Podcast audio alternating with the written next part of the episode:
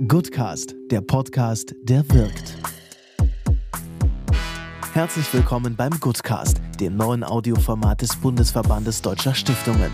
Für alle Optimistinnen und Optimisten, die sich mit uns auf die Zukunft freuen. Wir sprechen mit Expertinnen und Experten aus Wirtschaft, Politik, Gesellschaft und Medien über ihre Ideen zur Zukunft des Gebens. Vier Themen verteilt auf vier Staffeln mit jeweils drei Folgen. Jetzt Next Philanthropy, die Zukunft des Stiftens mit Julius Bertram und Dr. Mario Schulz. Marcel Fratscher leitet das Deutsche Institut für Wirtschaftsforschung und ist Professor für Makroökonomie an der Humboldt-Universität zu Berlin. Mit dem streitbaren Ökonomen sprachen wir über die Bedeutung des Stiftens und Gebens. Altruismus und Egoismus sind keine Widersprüche. Viele Menschen ziehen eine große Freude, wenn sie anderen Menschen helfen können, unterstützen können, wenn sie Teil einer Gemeinschaft sind, die vielfältig ist. Darüber, wie eine gemeinwohlorientierte Wirtschaft aussehen kann und warum Stiftungen dafür Modell stehen. Und eine erfolgreiche Wirtschaft, profitable Unternehmen und eine hohe Verantwortung für Gesellschaft sind kein Widerspruch, sondern die Dinge können vereinbart werden. Und das ist, was für mich gerade auch viele deutsche Stiftungen besonders macht. Wir wünschen viel Freude beim Hören und viele Eindrücke für die Zukunft des Stiftens. Herr Fratscher, vielen Dank, dass Sie sich die Zeit für uns nehmen. Bevor wir direkt einsteigen, viele kennen Sie als Präsident des Deutschen Instituts für Wirtschaftsforschung und wir haben herausgefunden, dass Sie ein äh, spannendes Hobby haben. Sie springen gerne Bungee und wir haben uns das gefragt, ob dieses Hobby Ihre Position als Ökonom besser als jede Theorie beschreibt und zwar volles Risiko, aber mit einem starken Sicherheitssystem im Hintergrund. Nein, äh, Risiko nicht, denn genau das ist es ja beim, beim Bungee-Jumping nicht. Es ist kein Risiko, sondern es geht darum, seine Grenzen auszuloten, über seinen eigenen Schatten zu springen, sich selber kennenzulernen und die Grenzen seines Arbeitens, Wirkens, Denkens zu erweitern. Darum geht es. Und das tue ich in meiner Arbeit auch. Für mich ist vielleicht das Allerwichtigste in meiner Tätigkeit und so wie ich mich verstehe, ist, als Wissenschaftler immer kritisch zu hinterfragen. Das, was wir eigentlich meinen zu wissen, doch nochmal zu sagen, ist es denn wirklich so? Kann man das nicht auch anders sehen? Gibt es nicht auch neue Wege, also letztlich auch Lösungen zu finden für Probleme? Und das ist, was ich versuche, woran ich Freude habe und was ich auch als meine Aufgabe sehe. Als Leiter des Instituts äh, des DEWs äh, stehen Sie ja täglich in Kontakt mit vielen Vertretern aus Wissenschaft, Wirtschaft äh, und Politik. Wie oft haben Sie Kontakt mit Stiftungen eigentlich? Ich habe sehr häufig Kontakt mit Stiftungen, nämlich mit meiner eigenen Stiftung, wo ich engagiert bin. Und das ist für mich ja so eine Herzensangelegenheit. Ich bin äh, mit, Miteigentümer klingt jetzt sehr hochtrabend, aber bei der Kreuzberger Kinderstiftung. Und ähm, wir machen Programme, vor allem ein Auslandsjahr für Jugendliche aus sozial schwierigeren Verhältnissen. Also die Menschen zu fördern, die eben vom Elternhaus her nicht die gleichen Chancen haben. Es geht also um Chancengleichheit. Ich bin im Aufsichtsrat von Deutschland rundet auf. Das kennen vielleicht viele. Wenn man an der Kasse bei Penny und bei anderen sagt, bitte aufrunden. Das sind äh, 8 Millionen Euro in den mhm. letzten sieben Jahren, die da zusammengekommen sind, die ähm, Projekten für Bildungschancengleichheit, Sportprojekte, also auch wieder für Kinder aus schwierigen Verhältnissen ist. Und natürlich auch beruflich, häufig mit Stiftungen, auch mit Familienstiftungen, die natürlich auch überlegen, wie geht es weiter. Also Stiftungen spielen in Deutschland, in unserer Gesellschaft eine wahnsinnig wichtige Rolle und deshalb ist es auch für mich beruflich wichtig. Und welche Rolle spielen Stiftungen in der deutschen Wirtschaft?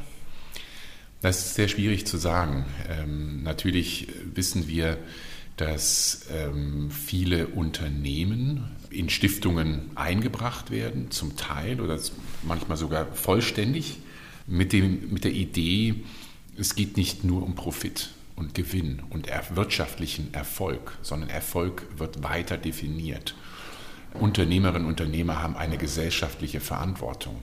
Und eine erfolgreiche Wirtschaft, profitable Unternehmen und eine hohe Verantwortung für Gesellschaft sind kein Widerspruch, sondern die Dinge können vereinbart werden. Und das ist, was für mich gerade auch viele deutsche Stiftungen besonders macht. Also gerade wenn man über äh, Stiftungen denkt, die halt aus Unternehmen hervorgehen oder wo Erbschaften, wenn Eigentümer abtreten, das auf Stiftungen übertragen wird. Und das, das ist enorm wichtig, damit wir letztlich eine langfristige Perspektive, auch wirtschaftliche Perspektive haben im Sinne zukünftiger Generationen.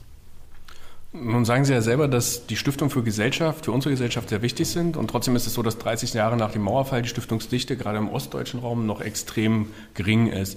Und die Frage ist, ähm, ob es statt Konjunkturprogramme nicht andere Maßnahmen, wie zum Beispiel einem Stiftungsprogramm, bedarf, um genau das in Zukunft zu ändern, um auch um die Region zu fördern. Na, das wissen Sie besser als ich. Stiftungen haben unterschiedliche Aufgaben. Sie haben gesellschaftliche Aufgaben, also dass man etwas vom Gewinn abgibt, dass man also auch ähm, Teilhabe verbreitert. Stiftungen können die Aufgabe haben, ähm, ein Unternehmen langfristig erfolgreich zu machen, also eine langfristige Perspektive, also auch für die Nachwelt, für die nächsten Generationen zu sichern, nachhaltig zu wirtschaften. Also es sind ganz unterschiedliche Ziele. Und das, was Deutschland wirtschaftlich stark macht in den letzten 70 Jahren, ist gerade diese langfristige Perspektive, dass wir eben nicht nur drauf schauen, so viel Gewinn wie möglich jetzt schnell machen, äh, sondern wirklich zu sagen, nee, äh, es geht darum, äh, Substanz zu erhalten, nachhaltig zu wirtschaften, an künftige Generationen zu denken.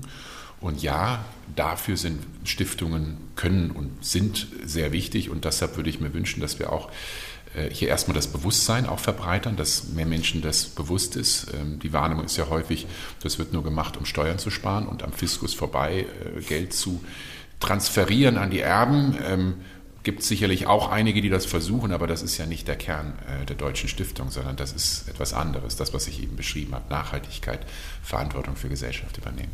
Kommen wir zum anderen Thema, und zwar die Konjunkturaussichten trüben sich ja ein. Das sind auch keine guten Nachrichten für, für uns Stiftungen. Worauf müssen sich dann die Stiftungen in den kommenden Jahren einstellen? Folgen jetzt diese berühmten sieben mageren Jahre? Naja, es könnte schon sein, dass wir jetzt ein paar magere Jahre haben, weil einfach unser Wirtschaftsmodell, das ja sehr stark auf Offenheit, auf Exporte, offene Grenzen basiert, diese Weltwirtschaft in Gefahr ist, im Populismus und Protektionismus des Donald Trumps und des Brexits, aber auch was wir in Deutschland machen. Ähm, für Stiftungen gibt es sicherlich unterschiedliche äh, Risiken, je nachdem, welches Ziel eine Stiftung verfolgt. Aber klar ist eines der großen Probleme das Niedrigzinsumfeld, äh, also dass man praktisch auf eine sichere Staatsanleihe im Augenblick kein Geld bekommt, sondern ganz im Gegenteil. Sind sogar bis zu zehn Jahre sogar negativ. Man muss sogar eine Stiftung draufzahlen, wenn sie so eine, da ihr Geld parken will. Das heißt, dieses klassische Modell von vielen Stiftungen, äh, ich lege mein Vermögen sicher an und lebe von der Rendite, egal was ich jetzt damit machen möchte, ob das jetzt für gemeinnützige Zwecke, Projekte ist oder für andere Dinge. Das Modell funktioniert nicht mehr. Deshalb brauchen wir hier ganz dringend ein Umdenken. Denn auch eine Stiftung ähm, sollte wirtschaftlich denken und agieren. Also wirtschaftlich jetzt nicht im Sinne, was gut ist für mich, ist schlecht für andere, sondern verantwortlich handeln. Also eine ordentliche Rendite auf das Vermögen erzielen. Und das erfordert nicht unbedingt mehr Risiko einzugehen. Das ist leider in unseren deutschen Köpfen so drin. Äh, Aktien kaufen ist Risiko.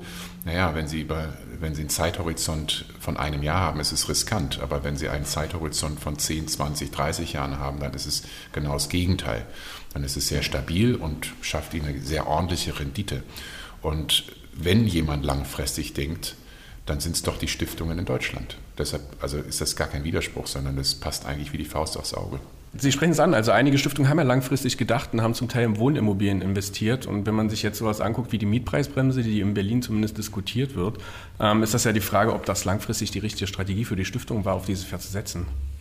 Naja, es kommt darauf an, wann Sie die Immobilien gekauft haben. Wenn Sie die vielleicht jetzt im Sommer gekauft haben, dann könnten Sie ein Problem bekommen. Wenn Sie sie vor fünf Jahren gekauft haben, dann haben Sie wahrscheinlich den Wert um 50 Prozent gesteigert, denn die Immobilienpreise in Städten wie Berlin, in großen Städten sind ja massiv gestiegen. Also so gesehen ähm, die kluge Strategie für jeden einzelnen Bürger, wenn er oder sie es kann, genauso für eine Stiftung, ist natürlich immer eine Streuung. Ja, man will nicht alle sein Geld, sein Erspartes auf ein Pferd setzen, sondern man will auf viele Pferde setzen. Äh, also sprich unterschiedliche Anlageklassen, Aktien, man Immobilien, man will auch äh, Festgeld oder, oder Staatsanleihen haben und international diversifizieren. Und diese Weisheit, die ähm, für jeden Einzelnen gilt, gilt auch für Stiftungen. Ist das der Rat für Sie an Stiftungen? Weil ich möchte wetten, dass genau jetzt in diesem Moment ganz viele Leute ganz spitz hinhören und sich überlegen, wie sie ihr Portfolio weiter ausrichten. Wo, wo würden Sie es hinstreuen? Naja, wenn man langfristig denkt, würde ich es international diversifizieren. Ja, also wo kommt das Wachstum, wo kommt der Wachstumszuwachs in der Welt her? Es kommt natürlich aus Asien. Äh, Ländern wie China und, und Indien, die jeweils 1,3 Milliarden Menschen haben. Also da leben zweieinhalb Milliarden Menschen. Vergleich Europa, EU 500 Millionen, also international. Zweitens auch wieder kaufen sie Anteile an erfolgreichen Unternehmen, also sprich Aktien. Ja, auch das ist klug. Äh, und natürlich will jede Stiftung wie jede Person auch kurzfristig liquide, flexibel sein. Deshalb wollen sie natürlich auch immer einen Anteil haben von festverzinslichen oder von Staatsanleihen, etwas, was sie schnell in Geld umwandeln können, wenn sie es denn brauchen. Aber bei den meisten Stiftungen ist es ja so, dass sie sehr gut absehen können, wann was an Bedarfen anfällt. Und deshalb kann eine Stiftung sehr wohl längerfristig planen als jetzt beispielsweise ein 60-jähriger Mann oder 60-jährige Frau, die sagt, ja, vielleicht brauche ich das Geld in fünf Jahren oder in zehn Jahren. Die haben halt nicht diesen Luxus. Wir wollen ja heute auch mit Ihnen über die Zukunft des Stiftens reden und wir haben uns mal die Frage gestellt, wie stellen Sie sich eigentlich ein Stifter-Ideal vor? Also was sehen Sie, wenn Sie vielleicht mal die Augen zumachen und denken, was ist ein Stifter? Für mich ist das Ideal in erster Linie eine Stiftung verwaltet Vermögen im Interesse der Gesellschaft und gesellschaftlich verantwortlicher Gruppen. Also es kann durchaus ein Unternehmen sein. Bosch wird immer als großes Vorbild genannt, das letztlich sagt, nein, das gehört nicht den Erben, das Unternehmen, sondern es gehört den Mitarbeitern, Mitarbeitern, es gehört denen, die dort Wert schaffen sollen. Darum geht es eigentlich bei Stiftungen, ein, also eine Verwaltung von Vermögen. Denn wir müssen realisieren, wir sind nicht die erste Generation, die auf Erden lebt, auch nicht die letzte. Und ähm, wir haben eine Verantwortung nicht nur allen Menschen gegenüber in unserer Gesellschaft heute, sondern auch künftigen Generationen. Das ist eigentlich für mich die, die, die Verkörperung der Idee von Stiftungen. Glauben Sie, dass Stiftungen, dass sie dieser gesellschaftlichen Relevanz, die sie tragen müssen, auch nach Ihrer Aussage, dass Stiftungen im ausreichenden Maße dem nachkommen? Die meisten Stiftungen ja. Also es gibt wirklich vorbildliche, fantastische Stiftungen, die äh, sich für ja, Bildung, für Jugendliche, für Menschen einsetzt, die letztlich diese Unterstützung brauchen, die sie auch nicht von dem Staat bekommen können. Das ist auch ganz wichtig. Ja. Also wir haben in Deutschland immer so ein bisschen die unsägliche Einstellung, finde ich, noch zu stark. Wir zahlen Steuern, der Staat soll sich bitte mal kümmern. Ja, und die Idee von Stiftung ist, meisten Stiftungen ist ja etwas anderes, ist zu sagen, natürlich soll sich der Staat kümmern, aber es gibt eine ganze Menge Dinge, dafür sind wir Bürgerinnen und Bürger oder Unternehmerinnen und Unternehmer verantwortlich und wo wir nicht uns nur auf den Staat verlassen sollten, sondern wir auch Initiative, Verantwortung übernehmen. Und ähm, deshalb sehe ich Stiftungen für ein ganz wichtiges Komplement, äh, Zusatz oder Ergänzung äh, zu starken staatlichen Leistungen. Wenn Sie selber eine Stiftung gründen würden, was wäre der Fokus einer Marcel Fratscher Stiftung? Das wäre genau das, was ich mit meinen beiden bisherigen Stiftungen, wo ich engagiert bin, der Kreuzberger Kinderstiftung und Deutschland rundet auf, bereits tue, Chancengleichheit.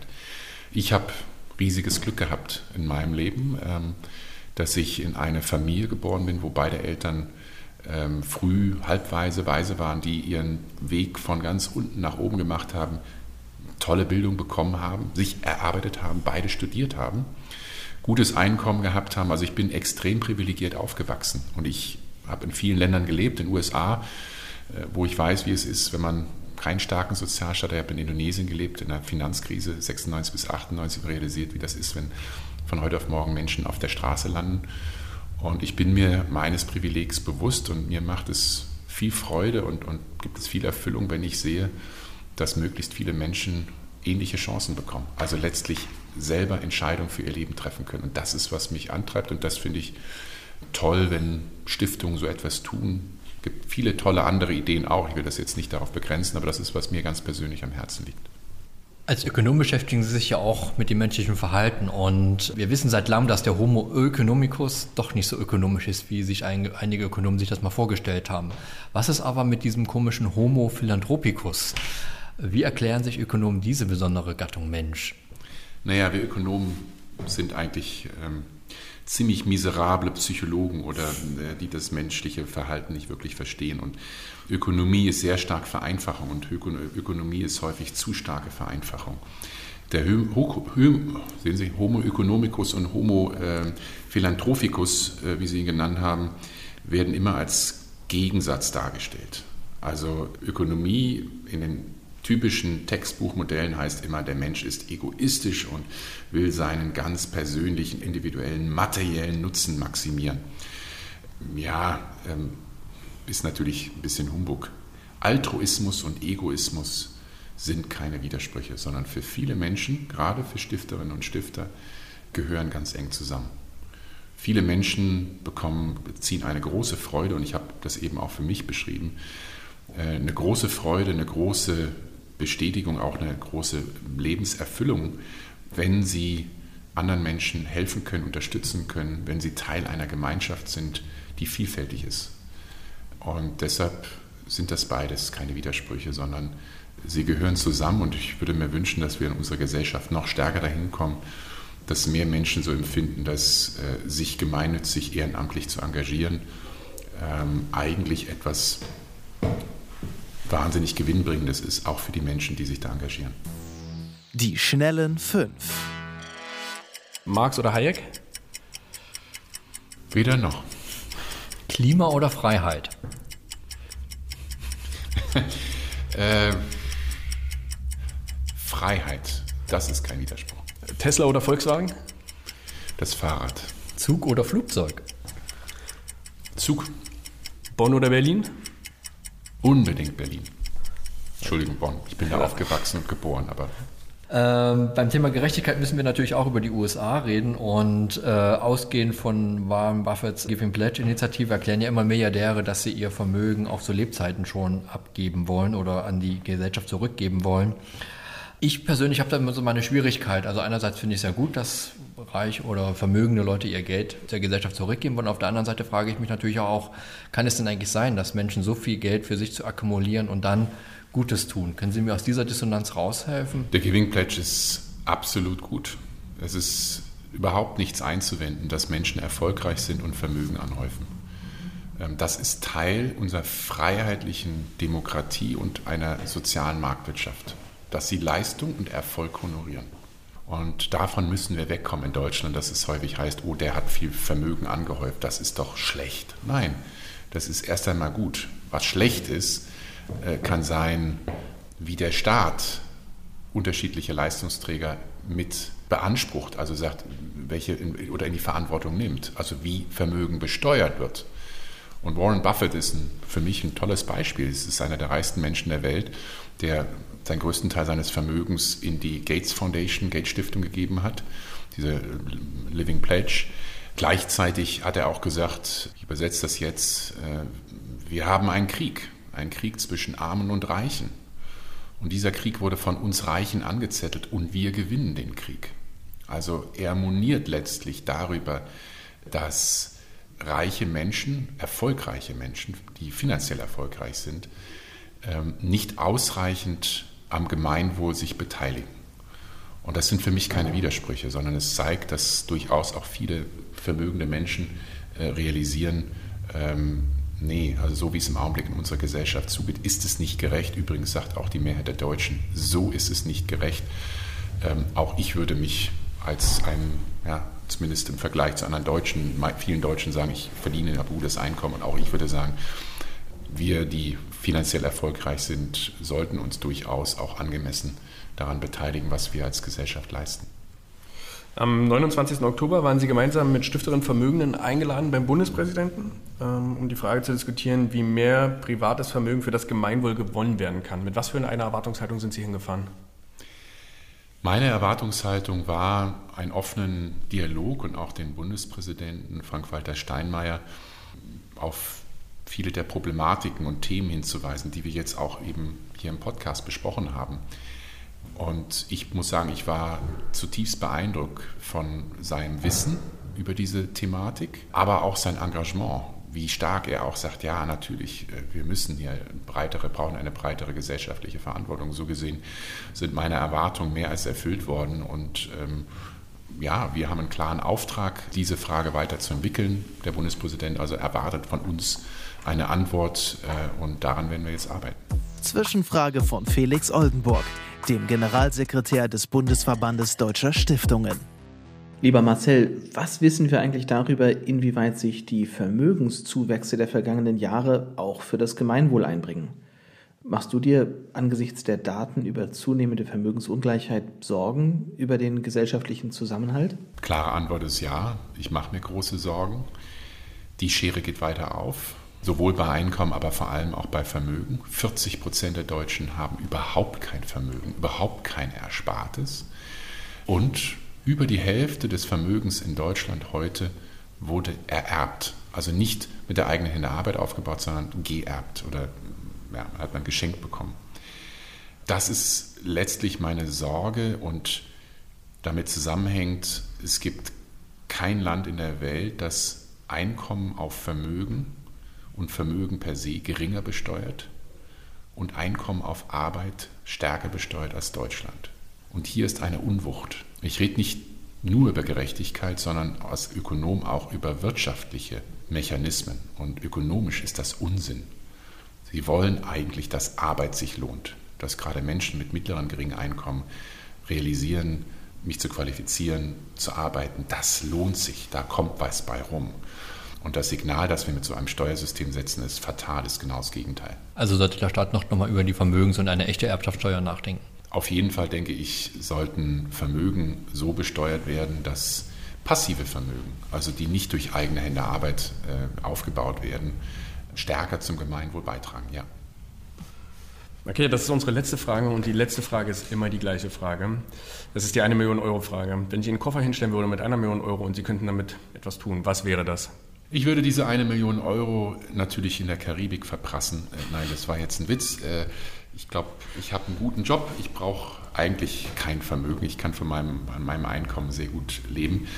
Ich würde das an, wahrscheinlich an meine Kreuzberger Kinderstiftung geben. Ich hätte, ich eine wahnsinnige Freude daran zu sehen, wie junge Menschen im Alter von 16 ein Jahr nach äh, Finnland gehen und ein Jahr später zurückkommen als ganz andere Menschen, die für ihr Leben so viel mitgenommen haben, dass es wirklich ja, ihr Leben grundlegend verändern wird. Besten Dank für die Zeit. Dankeschön. Sehr gerne. Das war die siebte Folge des Goodcast. Wir hoffen, Sie hatten viel Spaß beim Zuhören und freuen uns, wenn Sie auch beim nächsten Mal wieder reinschalten. Bis bald.